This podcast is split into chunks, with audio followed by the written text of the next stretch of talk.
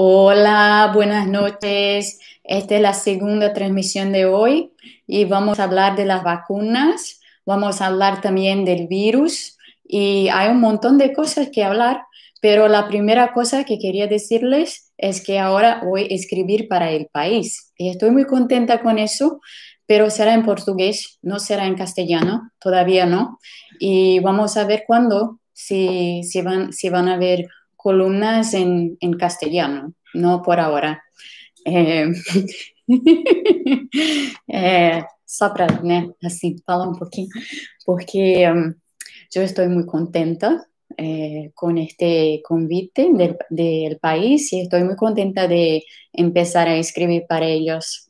Me encanta o país, me encanta o país del país. é, enfim, espero que vocês todos tenham passado as últimas horas bem. Não tem tanto tempo assim é, desde a última transmissão, né? É, enfim, é feriado aqui hoje, eu não sei se todo mundo está ligado nisso, mas hoje é dia de Martin Luther King e, portanto, feriado, o que para mim não significa nada. É, feriado só significa que eu acordei um pouco mais tarde hoje, mas de resto eu estou trabalhando desde que eu levantei, então é mais ou menos a mesma coisa. E, mas enfim, meus filhos não estão em aula e tal, hoje não. Foram andar, sei lá, foram fazer o quê.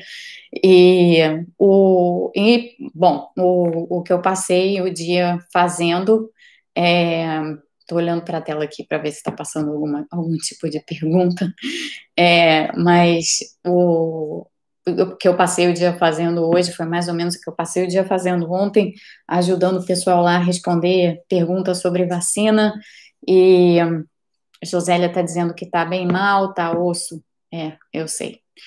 Escutar o Pazuello é complicado, né, gente? E, enfim, é, eu compartilho dessa desse sentimento.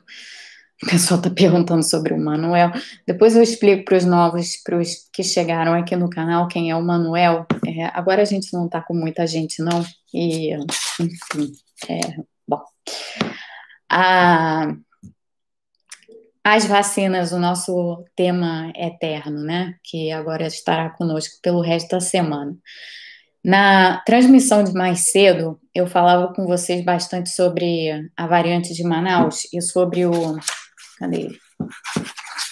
Sobre esse paper aqui que saiu, e que eu até pus a, o link para ele. Esse paper aqui que fala sobre o caso é, dessa pessoa, é caso de, caso de uma pessoa que sofreu uma reinfecção mas que mostra já o grau de preocupação existente com, com essa variante com essa variante de Manaus. É, peraí que já tem uma pergunta. Mônica, do Fábio.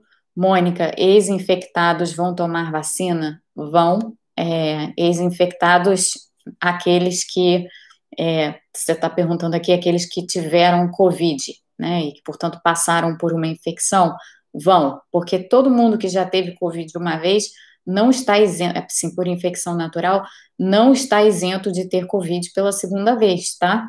É, inclusive, uma coisa que eu falava mais cedo é que as reinfecções estão muito subnotificadas. A gente nem sabe o quanto elas estão subnotificadas, porque para você comprovar uma reinfecção, é, você precisa, para comprovar, para ter certeza absoluta de que aquilo que a pessoa está tendo é uma reinfecção e não uma a doença mal, ficou mal curada e a pessoa ainda ficou com o vírus um tempo e se reinfectou de novo com o próprio vírus, porque nunca deixou de ter o vírus no organismo, para você ter certeza de que é uma reinfecção, essa pessoa, todo paciente, teria que ter é, feito um sequenciamento genômico do vírus na primeira infecção e depois na segunda.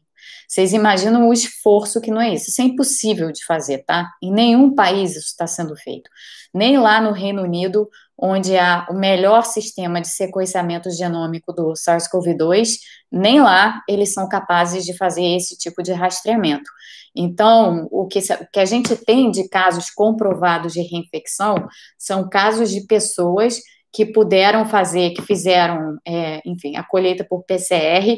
Aquela colheita lá foi posteriormente é, sequenciada, depois aquela pessoa veio a ser, se ter uma nova infecção, novamente foi o vírus da, que estava nessa pessoa foi sequenciado, e uma vez constatados que são vírus com mutações ligeiramente diferentes, você então pode afirmar que aquela pessoa se reinfectou. Ela se trata de uma reinfecção.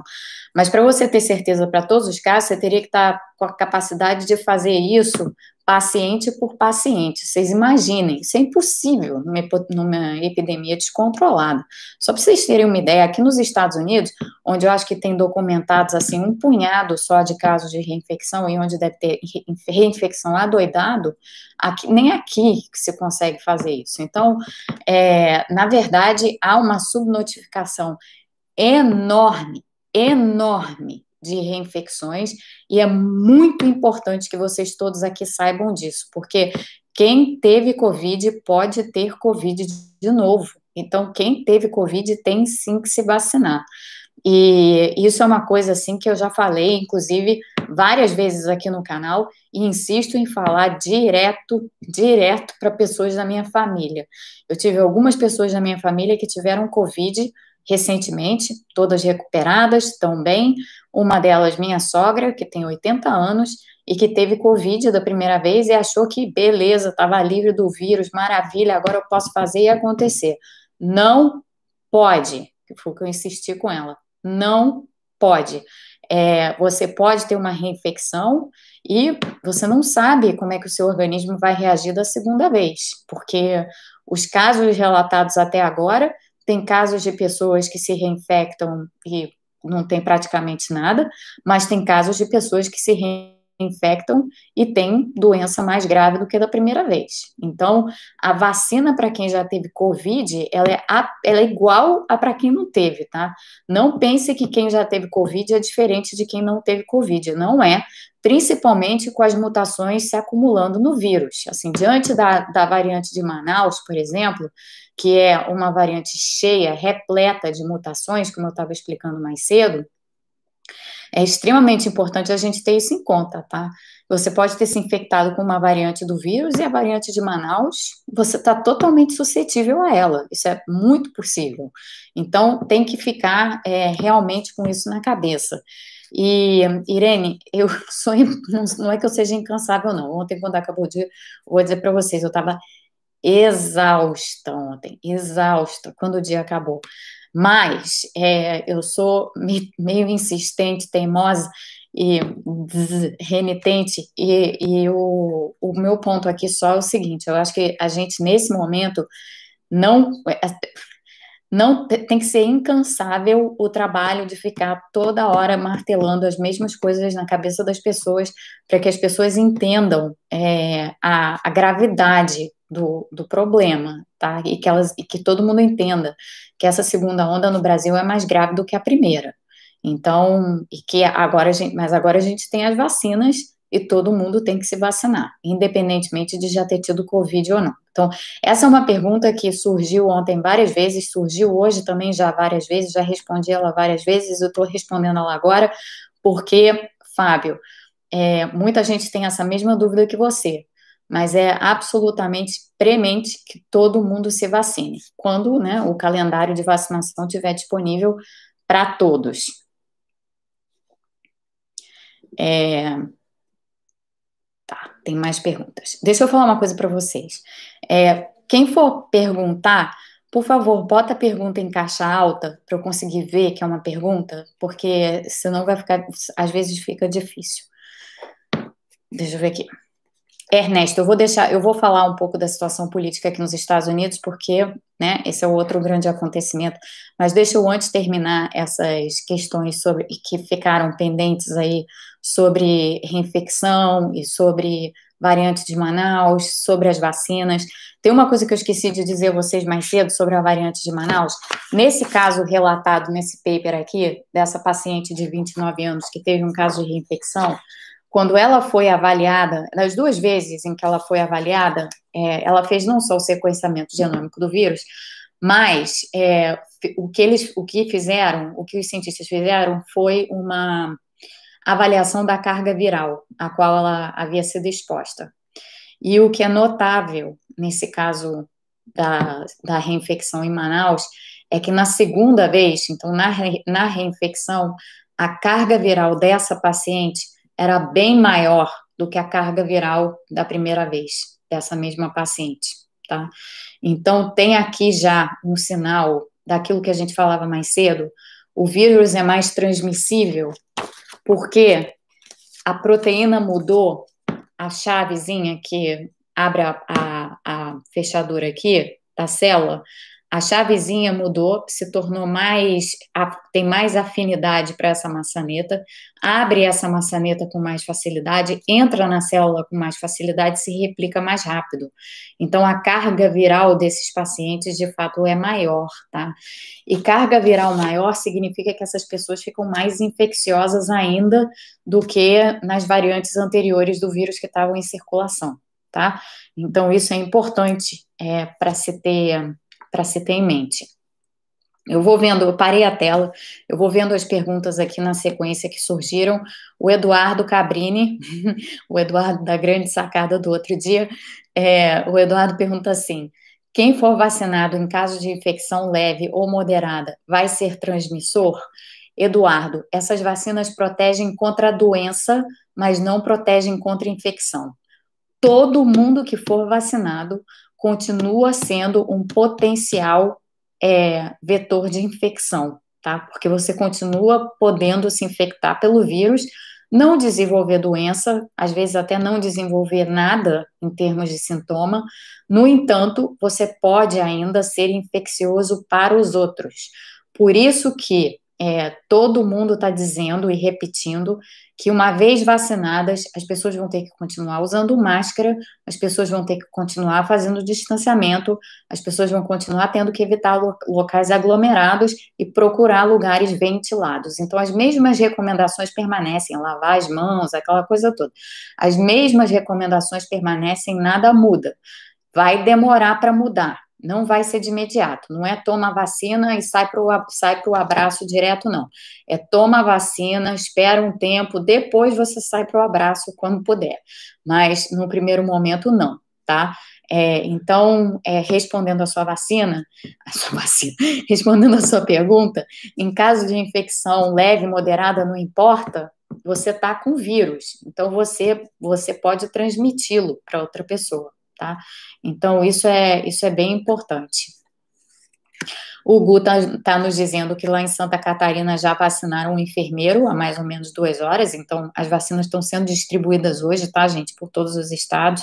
Tem tido, vocês devem ter visto notícias de que ah, teve problemas de logística, disso, daquilo. Isso teve em toda parte, tá? Aqui nos Estados Unidos, assim, o início da vacinação foi cheio de problema logístico, a distribuição inicial das vacinas foi toda complicada, então não é estranho que isso esteja acontecendo no Brasil, nem é fora do comum, afinal de contas, essa é uma campanha de vacinação em massa. É, vamos lá. É, a Anícia está observando aqui, eu tive dengue três vezes e cada vez foi pior, e com Covid deve ser a mesma coisa. A gente não sabe se deve ser a mesma coisa, tá? O que a gente sabe é que, para algumas pessoas, a segunda infecção às vezes é pior do que a primeira. No caso da dengue, isso que você relatou, você teve dengue três vezes e cada vez foi pior, isso é uma característica da, do vírus da dengue. O vírus da dengue tem sorotipos diferentes, são sorotipos distintos, então tem digamos assim, cepas é, diferentes do vírus da dengue, e se você se infecta com uma e depois se reinfecta com outra, é, aquilo pode ser, pode ser, pode agravar a, o quadro clínico seu, o quadro de doença que você desenvolve da segunda vez. Para o vírus da dengue, isso está super bem documentado. Agora, para a Covid, não está porque, como eu dizia, a gente não tem documentação extensa de casos de reinfecção. E a gente tem casos de reinfecção, os que estão documentados e comprovados, de reinfecção mais leve e casos comprovados de reinfecção mais grave. Então, a gente não sabe é, avaliar isso ainda muito bem. Wesley está fazendo a seguinte pergunta: há a possibilidade de quem já foi contaminado só tomar uma dose? Não, não há. Prestem atenção que isso é super importante. Obrigado por essa pergunta, Wesley. as vacinas foram desenhadas, desenhadas mesmo, as vacinas foram desenhadas para que elas sejam tomadas em duas doses. Você toma uma primeira dose, que se chama o primer, é aquela dose assim que dá o primeiro estímulo no seu sistema imune, e depois você toma uma segunda dose, que é o booster, é a dose que vai aumentar aquele estímulo inicial, tá? Todo mundo, independentemente de já ter tido Covid, não ter tido Covid, tem que tomar as duas doses. Não existe essa de, ah, mas eu já tive, então só preciso tomar uma dose. Não. Todo mundo tem que tomar as duas. Agora, a depender da vacina que você vai tomar, esse espaçamento entre as doses, ele vai ser diferente. Então, no caso da Coronavac, provavelmente o espaçamento vai ser de mais ou menos quatro semanas. Então, você toma a primeira dose, depois você toma a segunda dose mais ou menos um mês depois. E no caso da vacina da AstraZeneca Oxford, essa daí, como eu falava ontem, ela no, nos ensaios clínicos eles avaliaram vários protocolos de espaçamento de dosagem. E o, e o protocolo que apresentou os melhores resultados em termos de espaçamento de dosagem foi o que analisou espaçamento de 8 a 12 semanas. Então, para as pessoas que vierem a tomar a vacina da AstraZeneca, elas podem esperar tomar a primeira dose, mas a segunda, elas só vão tomar provavelmente cerca de três meses depois, tá? É como essa vacina hoje está sendo dada no Reino Unido. Então, no Reino Unido, que começou a vacinar com a vacina da AstraZeneca Oxford, primeiro, lá eles estão seguindo o protocolo de 8 a 12 semanas. Para vocês terem uma ideia, eu tenho parentes que moram no Reino Unido e esses parentes meus que moram no Reino Unido já foram vacinados, mas foram vacinados com a primeira dose e só vão receber a segunda dose em março. Tá? Então, lá eles estão fazendo esse espaçamento que está previsto nos protocolos é, da vacina da AstraZeneca Oxford. Inclusive, é, para quem viu as deliberações técnicas da Anvisa ontem, é, os técnicos da Anvisa falaram sobre isso e ressaltaram, em particular, esse espaçamento de 8 a 12 semanas como sendo o espaçamento melhor visto no ensaio clínico, tá? Então, é provável que no Brasil se siga exatamente esse protocolo de 8 a 12 semanas. Então, dizendo de novo, todo mundo vai ter que tomar duas doses da vacina. A depender da vacina que você vai tomar, ela ou vai ser espaçada em um mês, a Coronavac, ou ela vai ser espaçada em 8 a 12 semanas entre as doses, tá? Então, é importante, ó, ter isso na cabeça todo mundo tem que receber as duas doses. Não tem essa possibilidade de receber uma dose só, não. É... Então, essa era outra pergunta importante. Obrigada, Mari. É... Tá, deixa eu tentar passar devagarzinho a tela, aí ela pula.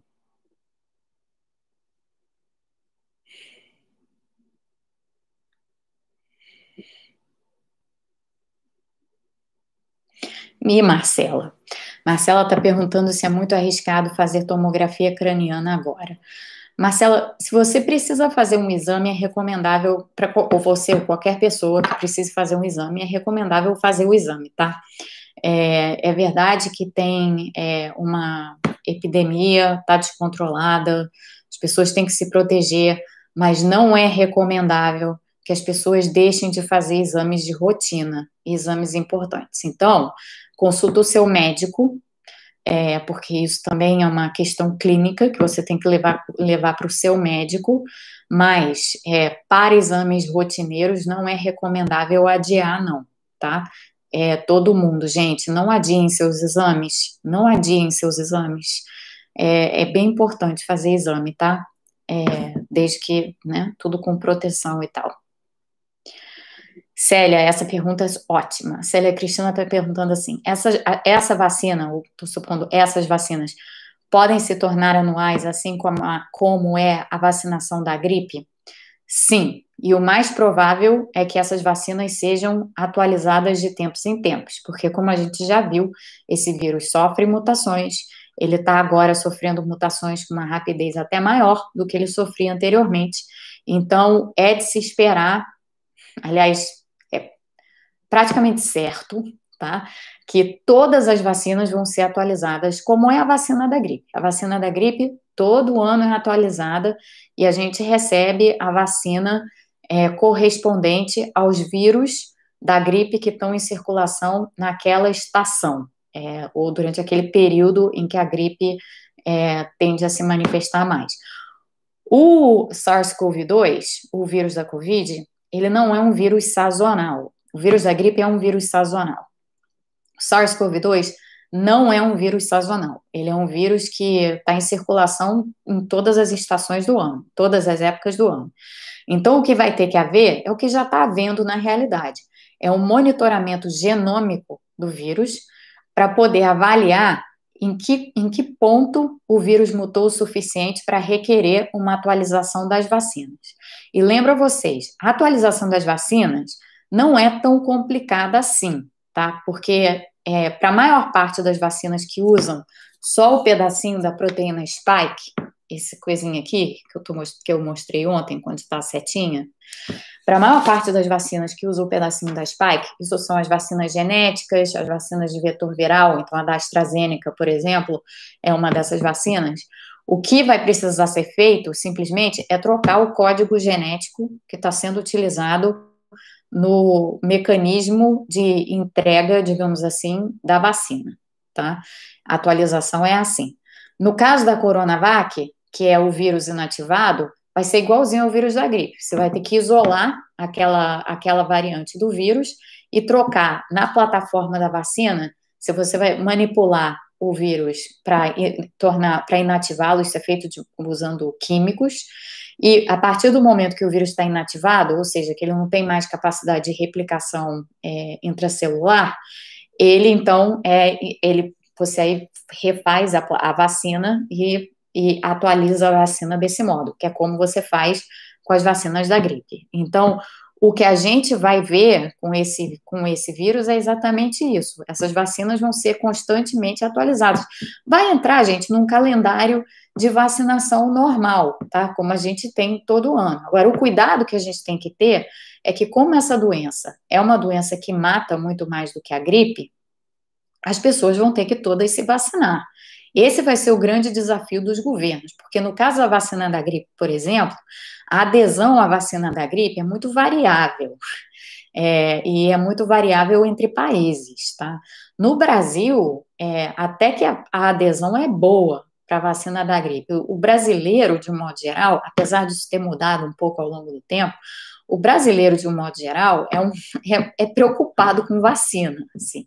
É, acho que as pessoas já foram expostas suficientemente a, a infecções e tal, e, e, reconhecem o valor das vacinas. Temos anti-vaxxers no Brasil, temos um movimento anti-vacina e negacionista que agora está maior nesse governo, sem dúvida alguma. Mas de, uma, de um modo geral, brasileiros aderem a campanhas de vacinação.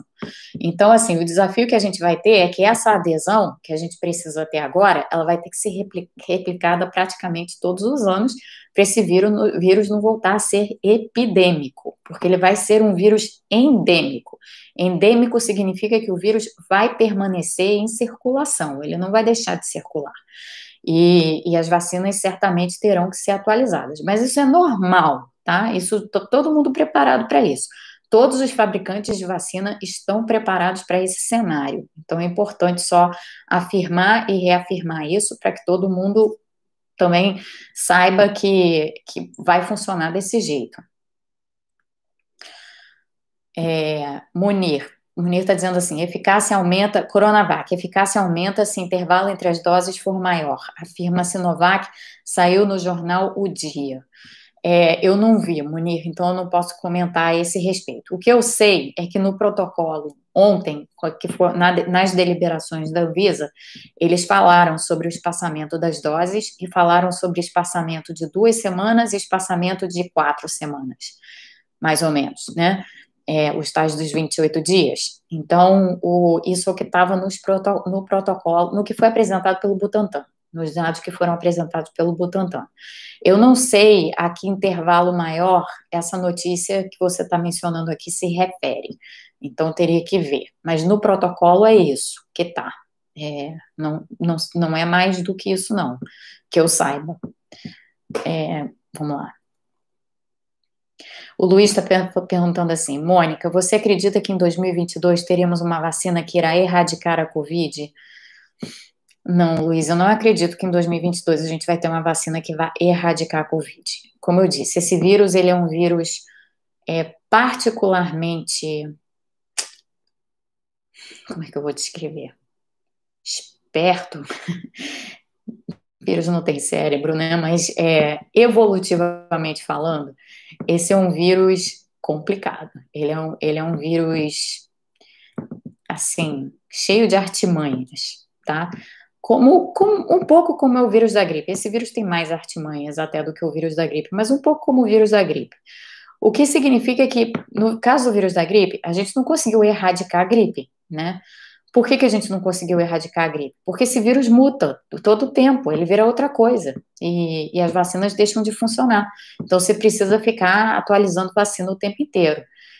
Esse vírus, a não ser que ele sofra uma mutação qualquer que o torne totalmente diferente do que ele é hoje, mas se ele continuar a ser mais ou menos o que ele é hoje, e a tendência evolutiva dele é ficar um vírus endêmico, a gente não vai erradicar esse vírus, a gente vai controlar.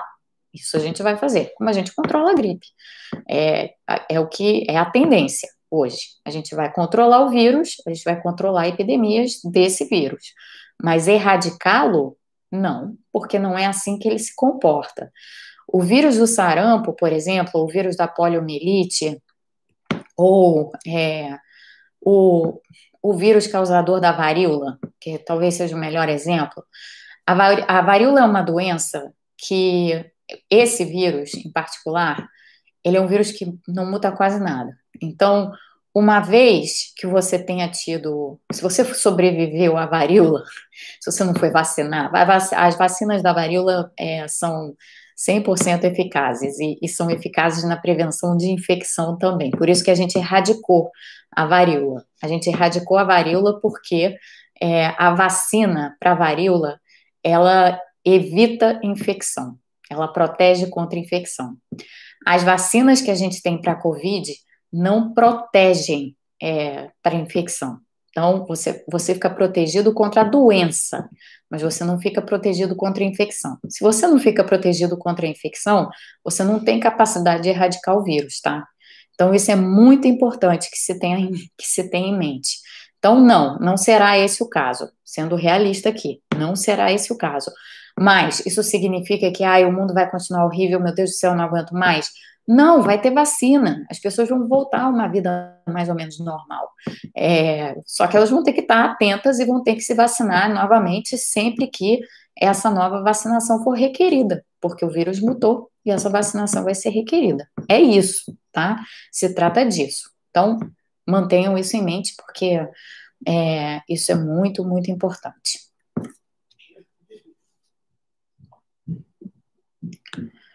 Ih, gente, peraí.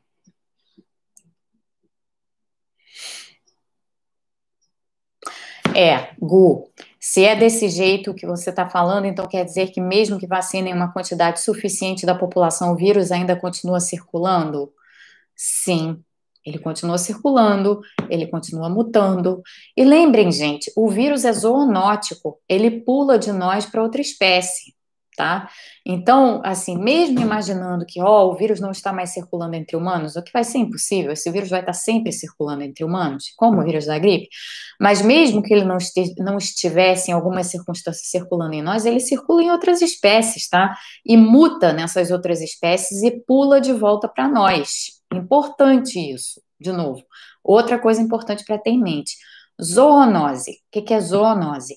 Zoonose é exatamente isso que eu descrevi são vírus que pulam espécies. Esse vírus, ele é zoonótico. Muitos vírus são, tá? Praticamente todos são, em alguma medida.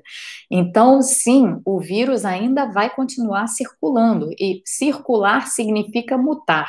Um vírus não circula sem mutar. Mutar faz parte de ser vírus. Se você é vírus, você muta. Desde que você esteja circulando. Se você não estiver circulando, você não muta. Por quê? Porque você não está se replicando, portanto, não está circulando. Mas se você circula, você muta, porque em qualquer processo de replicação, o vírus sempre aparece com mutações diferentes. Então, isso é muito importante de se entender. Obrigada, Gu, por essa pergunta, porque ajuda novamente a esclarecer Outra dúvida que é recorrente a respeito do vírus: o vírus não é estático, o vírus é dinâmico, ele não vai parar de circular, é, ele pode diminuir muito, as vacinas podem diminuir um pouco a circulação deles em humanos, mas eles vão continuar aí, esse vírus vai continuar aí, ele pode pular de volta para nós a qualquer momento. Então, é, isso é importante. Por isso que todo ano, quando houver campanha de vacinação contra a Covid, todo mundo vai ter que se vacinar novamente. Vai ser assim, tá, gente? Todo mundo vai. A gente não está tendo só essa campanha de vacinação para a Covid e acabou. Não.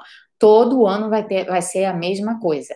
A, as pessoas terem claro na cabeça essa mensagem é extremamente importante. Todo mundo vai ter que continuar se vacinando. Pelo amor de Deus, espalhem essa mensagem. Vânia, a sua pergunta seria o caso de concentrarmos o maior número de vacinas no Amazonas?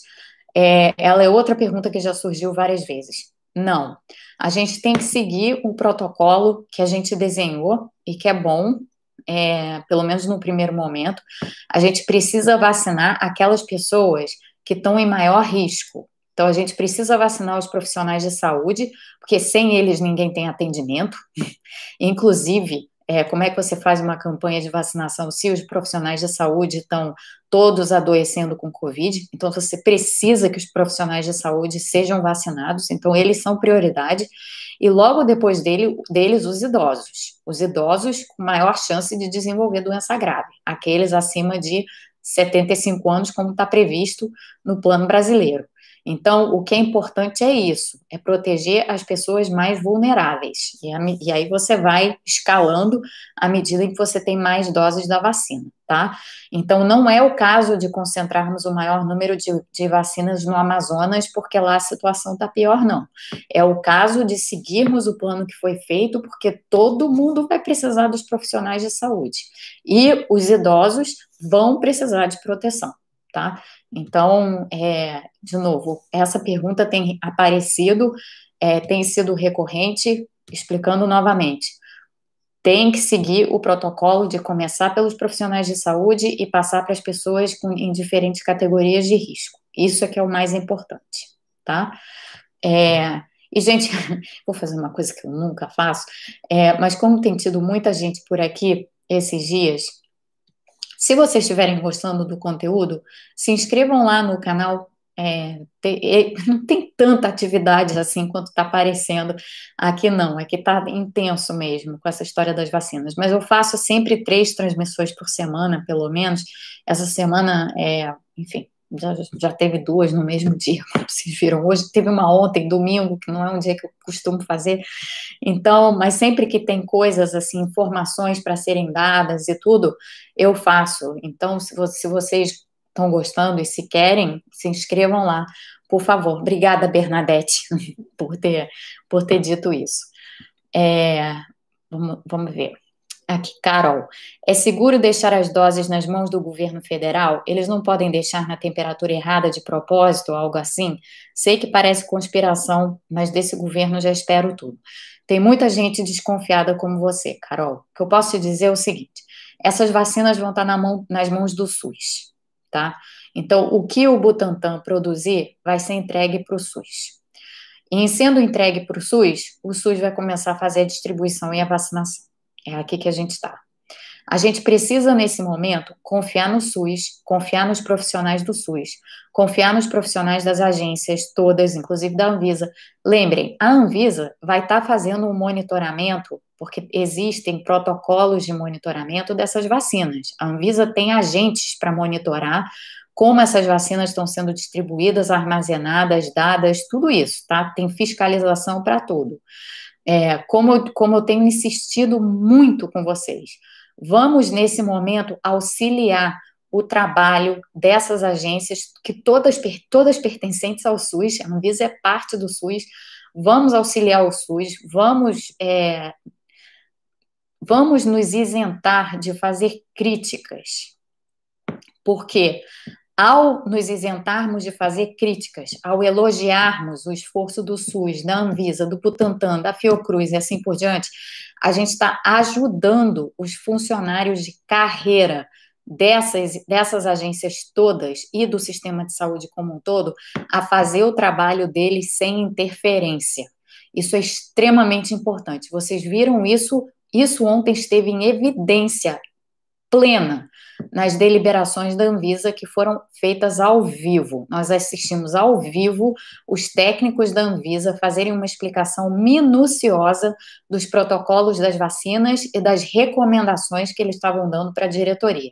E nós vimos os votos dos diretores, nós vimos primeiramente o voto da relatora, da Mariuse, é, que foi um voto muito detalhado e um voto é, que deixou claríssimo, claríssimo o trabalho todo que a Anvisa fez durante todo esse tempo, tá? Um trabalho muito rápido, examinando milhares e milhares de páginas nesses protocolos, com dados até dizer chega, onde você tem que ser capaz de pensar e reproduzir alguns resultados, ou como se reproduz alguns resultados dos ensaios clínicos, enfim.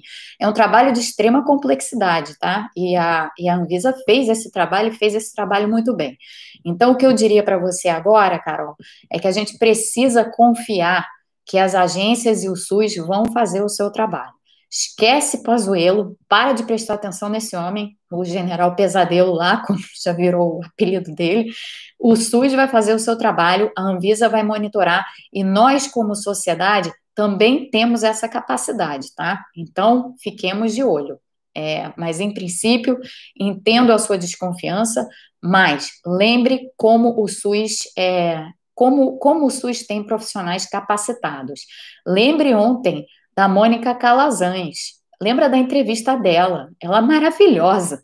Ela é uma enfermeira do SUS é, e deu uma entrevista fantástica. E, enfim, são essas as pessoas que vão estar cuidando da gente e cuidando da nossa saúde. Então a gente tem que confiar nelas. É, esquece o, o, Ministério da Saúde, porque o importante é confiar nas agências do SUS. As agências do SUS estão cheias de funcionários públicos funcionários públicos que estão fazendo o seu trabalho e vão continuar a fazer o seu trabalho. E aqui eu vou abrir um parênteses para dizer o seguinte: Viva o funcionalismo público no Brasil, tá? Essa campanha que existe no Brasil contra o funcionalismo público, de tirar a estabilidade do, do, funcionalismo público, é absurda. Se a gente tirasse a estabilidade do funcionalismo público, a gente não teria visto a independência da Anvisa que a gente viu ontem. Não teríamos visto a independência do dos técnicos da Anvisa que a gente viu ontem. O mesmo vale para o SUS. Então, na medida em que as pessoas perdem estabilidade nos seus empregos, os funcionários públicos em particular, que são tão essenciais nessas horas e em quem a gente precisa confiar, se a gente retira a estabilidade deles, a gente permite que a interferência política seja ainda maior. Isso é o que não pode acontecer. Então, eu confio no SUS, é, eu confio no SUS para vacinar minha mãe. Minha mãe está doida para ser vacinada. Minha mãe tem 76 anos, é cardíaca. É, ela já está contando os minutos que é para ir no posto de saúde mais próximo da casa dela para se vacinar. Já, já tinha me dito que vai ir se bater para o posto de saúde amanhã. Estou preocupada com isso até, porque eu não sei se ela vai poder tomar vacina nenhuma amanhã. Enfim, é, mas o ponto é, é vamos confiar no SUS, porque o SUS sabe vacinar. O, o SUS sabe vacinar. O SUS sabe vacinar melhor do que muitos países sabem vacinar. Então, vamos manter a nossa confiança. Isso é, isso é super importante.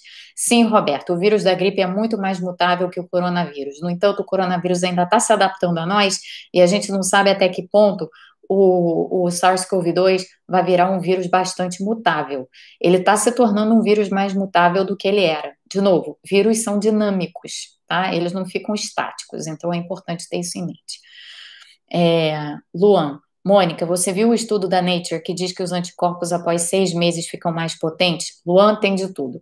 Tem estudos que mostram isso e tem estudos que mostram que os anticorpos desaparecem depois de um tempo. Haja visto o que está acontecendo em Manaus, onde provavelmente há muitas reinfecções, a gente tem que tomar cuidado com essa, com muitas dessas interpretações, porque tem muita coisa que a gente ainda não sabe, tá? É, então, vamos, vamos confiar que as vacinas vão funcionar e vão ser eficazes, mas não vamos é, achar que por exemplo, infecções naturais são capazes de nos conferir proteção duradoura contra a doença, porque o que a gente está vendo aqui não, pelo menos no caso de Manaus, uma boa possibilidade é de que isso realmente não esteja acontecendo. É, Rosemeire, o, o SARS-CoV-2, ele é um vírus de genoma longo, ele é um vírus que tem um genoma grande, de 30 mil é, pares de base, é, bastante para um vírus RNA, é, mas isso não quer dizer que ele precisa acumular mais mutações para criar nova cepa, não, tá?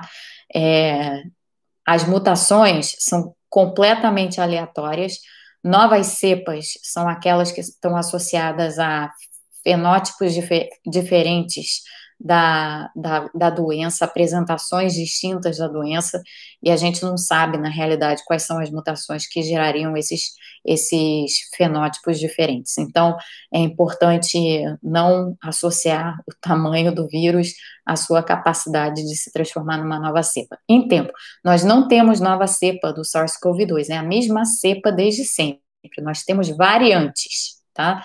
É, que são, enfim, vírus que acumularam mutações e assim se desviaram de um vírus original. É isso que nós temos até o momento.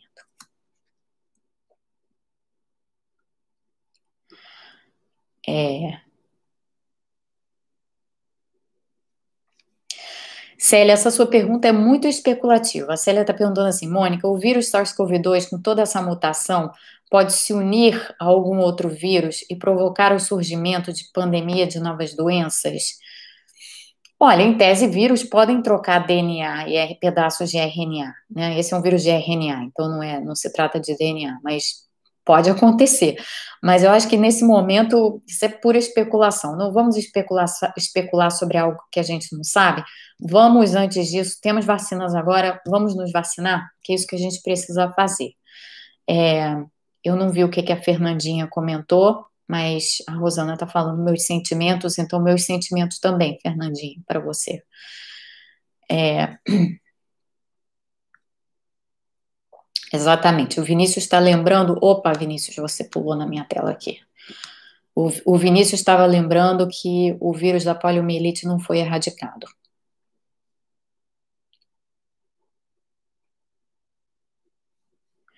É, eu não tinha visto isso não, Vinícius, mas eu não vou falar sobre isso agora. Depois a gente fala sobre isso, que tem muita pergunta.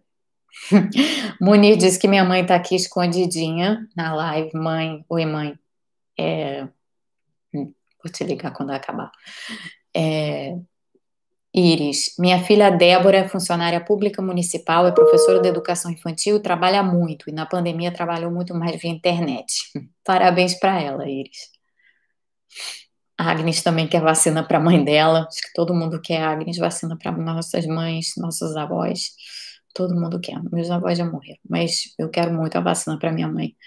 Tarcísio, tem uma pergunta a fazer. Nós, povo, teremos de nos cadastrar para tomar a vacina? Minha faixa etária 70 74 tem 19.172 pessoas. Como isso será feito? Ótima pergunta, Tarcísio. Olha, tem um, uma história de um aplicativo. Em São Paulo, isso daí já estava rolando. Tem um aplicativo para você se cadastrar, um aplicativo do SUS para você se cadastrar e entrar numa espécie de fila. É, então, você tem que procurar. Eu não sei como é, como é que isso está no Rio, e eu sei que você, Tarcísio, está fazendo essa pergunta a partir do Rio de Janeiro. Eu não sei como é que isso está no Rio, tá? Isso é uma pergunta para a gente fazer, e eu posso até fazer, porque eu conheço as pessoas lá, para a Secretaria de Saúde do município do Rio de Janeiro. Então, eu fico te devendo a resposta para essa pergunta, tá, Tarcísio? Mas é importante, essa é super importante essa sua pergunta, eu vou ficar com ela na cabeça. Diogo, Mônica, estamos concluindo a fase de testes na Unicamp de um app que pode reduzir drasticamente os eventos de transmissão por contato próximo. Como faço para te mandar as informações? É, Diogo, o mais fácil é você me procurar lá no Twitter. Se você tiver conta do Twitter, não sei se você tem, mas o mais fácil é você me procurar lá no Twitter e a gente arruma um jeito de conversar, tá? É super importante esse trabalho é, que vocês estão desenvolvendo. Então, me procura lá e a gente arruma um jeito de, de se conectar. Denise, a vacina da Janssen foi desenhada para uma única dose. Alguma notícia dos testes dessa vacina? É, ainda não. É, essas, essa vacina em particular ainda está em fase 3, ela ainda não concluiu os ensaios de fase 3, então a gente ainda não tem notícias sobre ela, mas a gente está esperando notícias para muito breve, tá? É, então, brevemente a gente deve saber alguma coisa e é, esperamos que seja uma coisa bem positiva, porque ter vacinas de dose única nesse momento é importante para a gente ter maior cobertura vacinal. Péricles, nós não sabemos quanto tempo dura o efeito da vacina. Essa foi uma pergunta que surgiu muito aqui ontem também.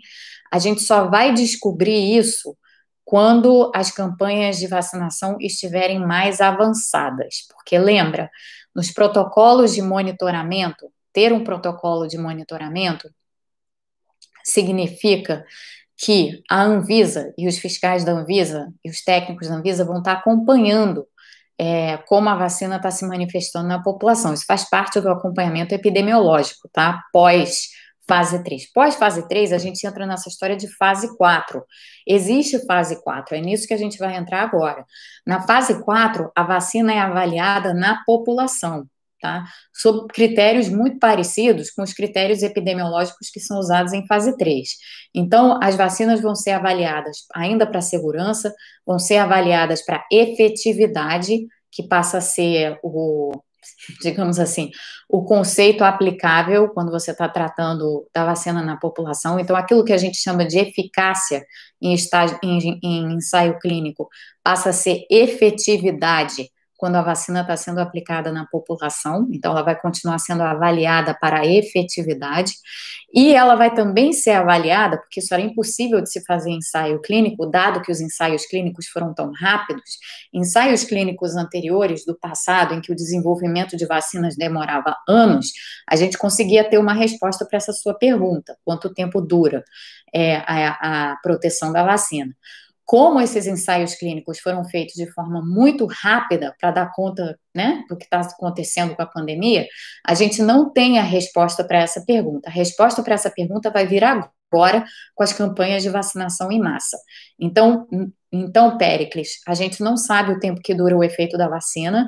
Isso foi um dos pontos de destaque ontem nas deliberações da Anvisa. Os técnicos colocaram essa questão na mesa, tanto para o caso da Coronavac quanto para o caso da AstraZeneca.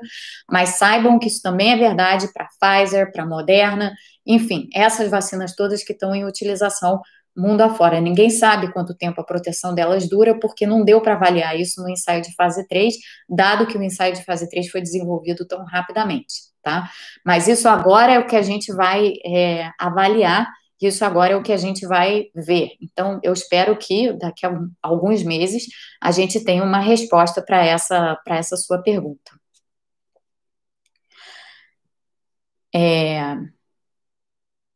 Isabela, sim, a taxa de mutação do SARS-CoV-2 é duas vezes menor que a da gripe, quatro vezes menor que a do HIV, porém, essa taxa de mutação, ela tá, ela tá em evolução também, né?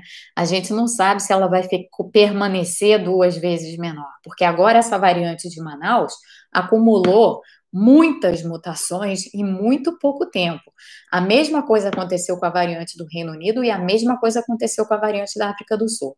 Então, as variantes que surgiram mais recentemente acumularam muito mais mutações do que as anteriores que haviam surgido nesses meses de pandemia. Então, está mudando essa relação do, de mutações no SARS-CoV-2 está mudando. O de novo, como eu falei, esse vírus não é estático, ele está ainda se adaptando a nós. O vírus da gripe já se adaptou a nós. Nós já somos um hospedeiro natural do vírus da gripe. O vírus HIV já se adaptou a nós, nós já somos um hospedeiro natural do vírus HIV. Portanto, essas taxas de mutação aí, que são taxas de mutação, digamos assim, de steady state, quando o vírus já entrou numa determinada fase de adaptação ao hospedeiro, não é, isso daí não é verdadeiro para o SARS-CoV-2. O SARS-CoV-2 é um vírus novo que está começando a se adaptar a nós como hospedeiros. A gente não, não sabe para que taxa de mutação esse vírus vai convergir. Pode ser que ele permaneça do jeito que está, pode ser que ele não permaneça do jeito que está. Então, é, e no momento, a gente está com evidências de três variantes que muito superaram essas taxas de mutação bem menores que a gente vinha vendo antes. Importante ter isso em mente, porque dessa forma a gente também aprende a lidar com os riscos e a nos protegermos. Vamos lá. Já não existe debate se o ideal seria vacinar com uma dose ou duas, e na verdade esse debate é, ele ameaçou surgir e logo ele foi embora, porque ele se transformou num outro debate que é mais interessante, que é o debate do espaçamento. É, quão, quão espaçadas você pode, qual é o espaçamento que você pode dar às doses. No caso da AstraZeneca, por exemplo, em que o espaçamento pode ser de 8 a 12 semanas, você consegue vacinar muito mais gente é, de, de cara, de início, porque é, você só precisa dar a segunda dose esse tempo todo aí. Depois, nesse meio tempo, você fabrica mais doses, tá? É, então, o que a gente está tratando agora aqui é de espaçamento entre doses. Agora, as vacinas que precisam de duas doses, precisam de duas doses, tá? Então, a gente não está tratando de falar de dar vacina em uma dose única. Não, as vacinas são desenhadas para serem dadas em duas doses. Todo mundo tem que receber duas. Olha que bacana, tem uma pessoa aqui do SUS. Bira Mota, é, que diz assim: trabalho na gestão do SUS desde 1998, amo o SUS, sou de Vitória da Conquista, mas trabalho em Brasília. Obrigada por aparecer aqui, é sensacional. E você é uma das pessoas admiráveis para nós, porque, é, enfim, é, temos, é, somos todos SUS.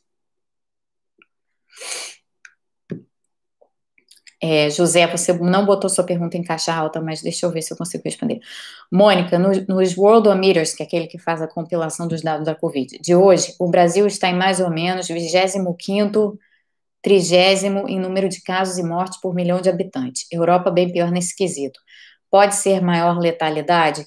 Não, são ondas em estágios diferentes. A onda na Europa começou antes da nossa. A onda de, a onda, essa última onda epidêmica ela começou antes da nossa. A nossa está atrasada em relação à da Europa, tá? É uma questão de defasagem no tempo só. Não tem nada a ver com maior letalidade, não. Não tem nada, aliás, que indique que o vírus tenha mudado em termos de letalidade. Ele continua igualzinho, é, desde o princípio nesse quesito. Ernesto, eu acho que deveria estar havendo lockdown em toda parte, tá? É, porque está tudo muito descontrolado. Então, sobre lockdown, essa é a minha opinião. Os testes de Covid poderão diminuir com as vacinações ou os testes ainda serão importantes? Bruno Amoras. Bruno, os testes vão continuar sendo importantes porque a gente tem que fazer um monitoramento dessa doença, né? E de como ela está se comportando. Então, sim, continuam sendo importantes. Rodrigo, Mônica, pergunto se a descoberta das vacinas para a Covid pode eventualmente levar à descoberta de uma vacina para a AIDS. Essa pergunta é muito complicada. São vírus distintos. É, e, enfim, não, não, não sabemos. Tomar um copo não, não, não, não sabemos. Essencialmente não sabemos. E não dá para responder hum. essa pergunta de um vírus a partir de outro vírus, porque são vírus muito diferentes, são vírus muito distintos. Munir, isso é engraçado. Comentário engraçado do Munir. Vinícius, Mônica, tenho só 22 anos, mas você saberia me dizer se é plausível eu pleitear cargos em órgãos como a OMS, se seguir carreira diplomática após me formar em medicina? É, claro que é. Claro que é. É sim. É, Sérgio, e a frustração das pessoas quando as 6 milhões de doses disponibilizadas acabarem em uma semana? Muita politicagem e pouco realismo, povo sendo enganado de novo? Espero que não, Sérgio. O Butantan tem capacidade de produção, é, então vamos torcer para que o Butantan consiga logo escalonar. O Butantan tem experiência nisso, gente. Muita experiência, tá? O Butantan produz milhões de doses de vacina da gripe todos os anos, milhões e milhões, centenas de milhões de doses. Então, vamos esperar que seja esse o caminho a seguir. Não vamos ser. Eu entendo que a gente tenha desconfiança, pessimismo, tudo isso, mas vamos ter calma também. Vamos ter calma. A gente está começando nossa campanha de vacinação. Vamos vacinar. Vamos deixar a coisa correr como ela tem que correr e vamos torcer para que tudo dê certo. As coisas não vão caminhar sem soluços, vão haver soluços ao longo do caminho. Aqui nos Estados Unidos, por exemplo, teve soluço de sobra, gente. Quando começaram a campanha de vacinação aqui, nas primeiras semanas, estava absurdamente lenta. Estava uma coisa assim inacreditável. Só foi acelerar nos últimos dias. Então, assim, lembrem, isso é inédito que está acontecendo. E o SUS tem muita experiência. Vamos confiar no SUS? E vamos confiar no Butantan? Porque o Butantan também tem muita experiência. Gente, vocês sabem quando foi fundado o Butantan? No dia 23 de fevereiro de 1901. O Butantan está desde 1901 trabalhando com doença infecto-contagiosa no Brasil. Então, é muita experiência tem muito renome, tem muita história, tem muita inteligência ali, tá? Vamos confiar que as coisas vão funcionar apesar do Bolsonaro? O Bolsonaro hoje não falou apesar da vacina? Apesar da vacina, coisa nenhuma. Apesar do Bolsonaro. Vamos confiar que as coisas vão funcionar? Porque, na verdade, elas funcionaram apesar do Bolsonaro até aqui. Funcionaram. E a Anvisa funcionou perfeitamente bem apesar do Bolsonaro. Então, vamos tentar ter esse espírito de confiança, porque isso é importante. Eu sei que a gente não está acostumado com isso, mas vamos lá, vamos tentar é, tê-lo. Péricles. A avó do Péricles é idosa e tem doença pulmonar obstrutiva crônica. Tem problema ela se vacinar? Não, ela deve se vacinar, inclusive Péricles, porque quem tem doença pulmonar obstrutiva crônica é, tem mais risco quando né, é, tem, tem, tem uma comorbidade relevante para a COVID, é bem relevante para a COVID. Então, não tem nenhum problema ela se vacinar, ela, na realidade, está assim na frente da fila, nesse caso, tendo doença pulmonar obstrutiva crônica. Vixe, passou um monte de pergunta aqui. É,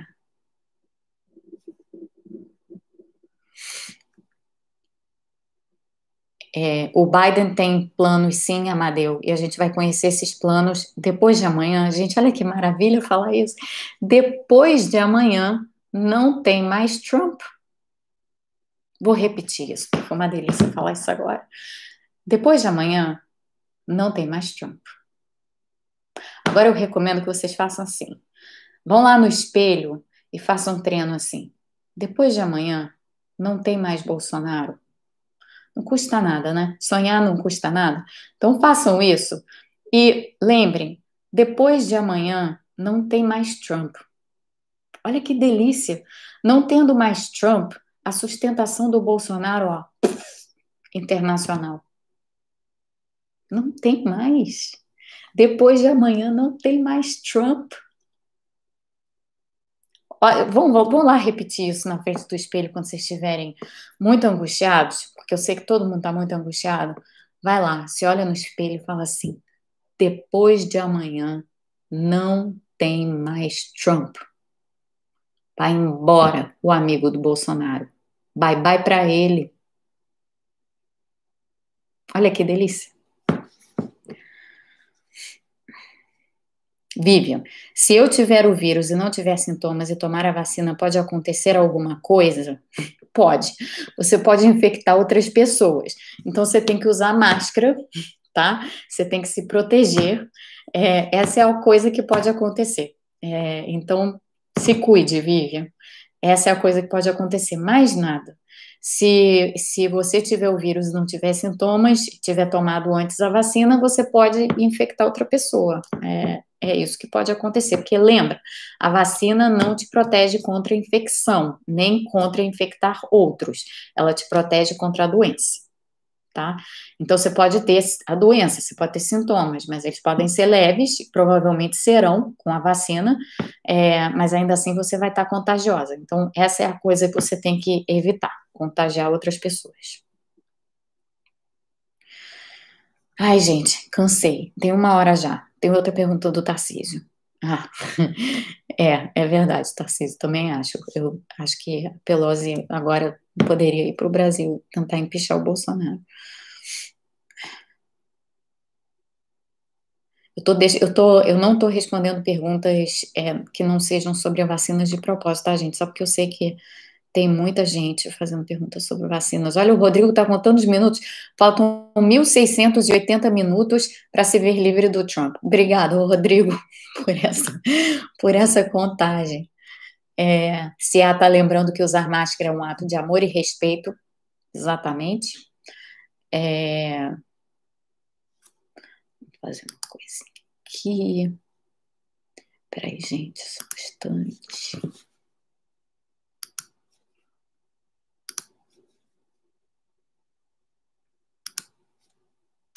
Ok.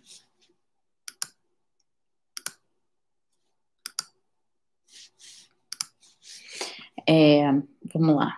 Olha só. Jo, última pergunta é a sua. É, Jo Pasquato. A aglomeração das pessoas pode influir na mutação do vírus? Não só pode, ela influi com certeza. Porque quando as pessoas se aglomeram, tem mais gente para o vírus infectar toda pessoa que o vírus infecta é um vetor de mutação, replicação, mutação, replicação do vírus, tá? Então, aglomeração é, por excelência, exatamente a situação que beneficia o vírus, de todas as maneiras. Então, é por isso também que a gente tem que evitar aglomeração, não só para salvar nós e aos outros, mas para a gente também não ter, não dar tantas oportunidades assim ao vírus para se transformar numa variante preocupante como é a variante de Manaus. Então, muito boa a sua pergunta, muito importante a sua pergunta.